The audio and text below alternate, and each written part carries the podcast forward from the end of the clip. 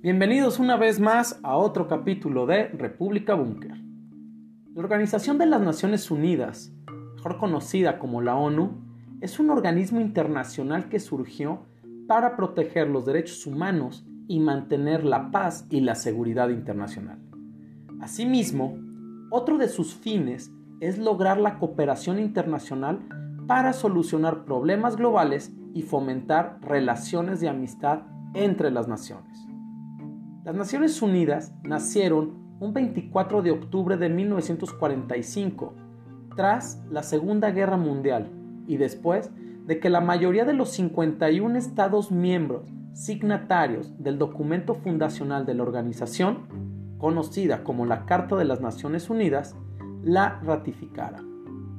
Sin embargo, al día de hoy son 193 los Estados miembros, todos ellos representados por la Asamblea General de las Naciones Unidas. Frente a este breve contexto, hoy en día la geopolítica a lo largo y ancho del planeta presenta diferentes retos en materia de gobernanza, migración, justicia, resolución de conflictos, entre muchos otros que generan cuestionamientos sobre la utilidad, el peso internacional y sobre todo el poder estratégico que esta organización tiene sobre los países que lo conforman. Es por eso que hoy tendremos como tema Comunidad Internacional, vuelta al mundo de la geopolítica actual. La tragedia y la esperanza son los dos elementos principales por los que se puede definir el rumbo que la comunidad internacional tiene hoy en día en materia de geopolítica. Se puede hablar de refugiados sirios, por ejemplo, que han sufrido los estragos de la guerra la persecución y el terror, siendo esta la cara más hostil y desoladora del mundo y de la política internacional. Pero también se tiene el otro panorama, donde existen muestras de avance y esperanza en materia política, como por ejemplo el caso en la promoción de la igualdad de género en Colombia, y donde se reconoció el liderazgo de la vicepresidenta y canciller Marta Lucía Ramírez en la promoción de la igualdad de género, según las propias palabras de la directora ejecutiva de la ONU Mujeres, Sima Sami Baus. No todo está ganado, ni todo está perdido en materia geopolítica. Y hoy es necesario hacer un paneo en diferentes latitudes del mundo para tener un panorama de los movimientos y escenarios que se tienen con las problemáticas y retos en diferentes naciones. La primera parada la encontramos en Turquía, donde hace escasas horas el presidente turco Recep Tayyip Erdogan ordenó la expulsión de 10 embajadores por considerar que son indecentes por haber solicitado la liberación del opositor turco al gobierno de Erdogan, Osman Kavala, quien está en prisión desde el 2017. Este es un tema que pone de manifiesto la necesidad de entender que hoy, en el siglo XXI, se viven tiempos de dictaduras y antidemocracia. Los dictadores no admiten señalamientos a sus políticas de represión de las voces que son críticas y que provienen de sus propios pueblos. La medida tomada por el presidente turco lo coloca en un escenario políticamente más cercano y favorable a Rusia, y cada vez más lejos de Occidente. Una situación que pone en alerta tanto a Europa como a Medio Oriente. Esto no solo tiene un efecto político, sino que está vinculado directamente en el campo de la economía turca, la cual se desintegra poco a poco y aparentemente se desploma con una inflación que comienza a estar fuera de control. La autonomía de su banco central es prácticamente inexistente. Turquía rompió con Occidente y al hacerlo renunció a su futuro, un tema para analizar con profundidad por las implicaciones geoestratégicas que esto genera a la par de lo que acontece en Medio Oriente. Yemen es un escenario que ha estado en conflicto desde hace unos años y que en ocasiones aparece en los titulares, pero generalmente se queda entre la bruma del olvido y la indiferencia ya que la información es poca o es filtrada por su enemigo en combate, que es Arabia Saudita. El tema en Yemen es preocupante, ya que la UNICEF dio a conocer esta semana que aproximadamente 10.000 niños han sido asesinados o heridos en Yemen desde el inicio de la guerra. Esta se trata de la peor crisis humanitaria actualmente y de la cual poco se habla, pues el impacto mediático que esta guerra tiene es poca, o así se quiere aparentar, donde los medios de información no quieren ver y donde la comunidad internacional se hace de oídos sordos por el poder que tiene Arabia Saudita y por lo tanto es mejor callar ante el peso político y económico que tiene.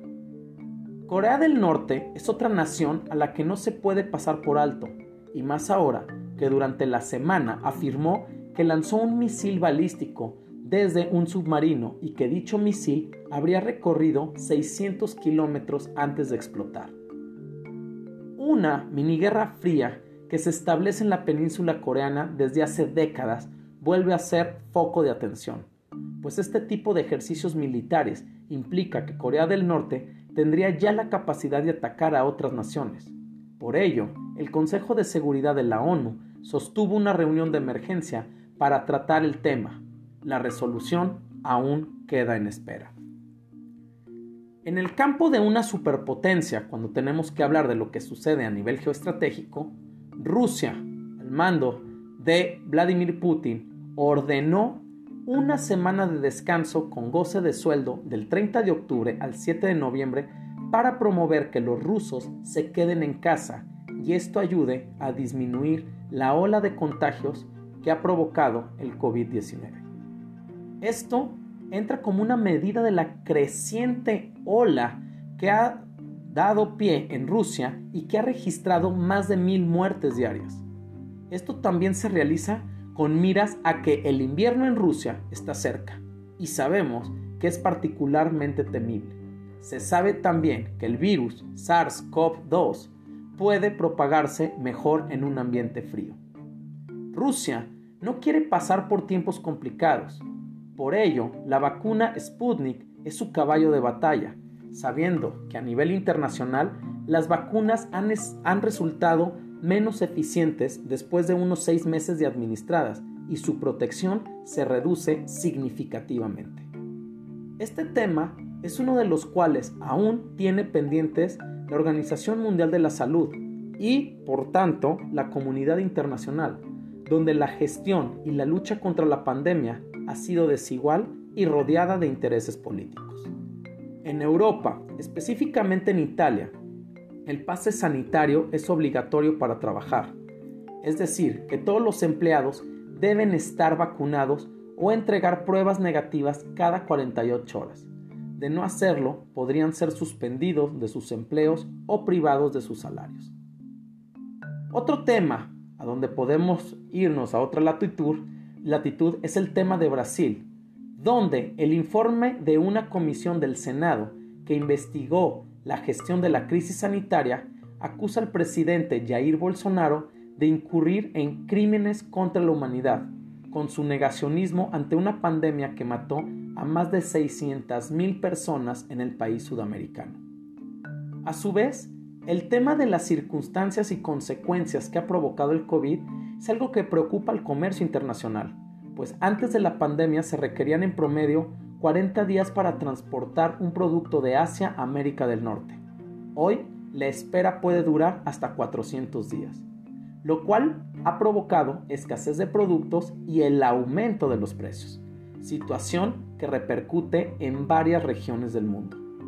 Las cadenas de producción global son eficientes, pero no resilientes. No están pensadas para lidiar con eventualidades y está claro que la crisis sanitaria no será la última. Esto abre el debate a nivel comercial de lo que requiere el mundo y preguntándose si las cadenas de suministro regionales solo son las que se producen eh, o generan que la producción en las zonas de regiones puedan estar importando y exportando los productos, ya que hoy en día las grandes economías consumistas importan la mayoría de los productos. El tema no solo se queda en la importación-exportación, pues la industria en Vietnam, por ejemplo, ha estado en medio de fuertes disrupciones de la cadena de aprovisionamiento mundial, la cual no logra encontrar suficientes obreros para trabajar a su máxima capacidad. En los meses recientes se dio un éxodo interior brutal en Vietnam. Se calcula que el 60% de los 3,5 millones de obreros que trabajan en Ho Chi Minh City y las provincias del sur han emigrado a sus lugares de origen. A finales de septiembre, el gobierno vietnamita cesó las medidas estrictas de confinamiento que ocasionaron la emigración y han enviado mensajes de texto para rogarles a los obreros que regresen. Ante la escasez de mano de obra, las empresas ofrecen a los empleados hospedaje, alimentos e incluso transporte gratuito, pero aún así no logran motivar a estos trabajadores, muchos de los cuales perdieron durante los meses más duros del confinamiento su única fuente de ingresos, cuando ya de por sí vivían en condiciones precarias. Es así como hoy en el mundo la diplomacia que abandera la Organización de las Naciones Unidas presenta varios retos y oportunidades, intentando ser el camino y la búsqueda de paz para todos, misión que hoy en día, en muchos aspectos, queda de ver y en otras se reviste de esperanza. Muchas gracias por su atención y los esperamos en el próximo capítulo de República Búnker, Plataforma Geopolítica.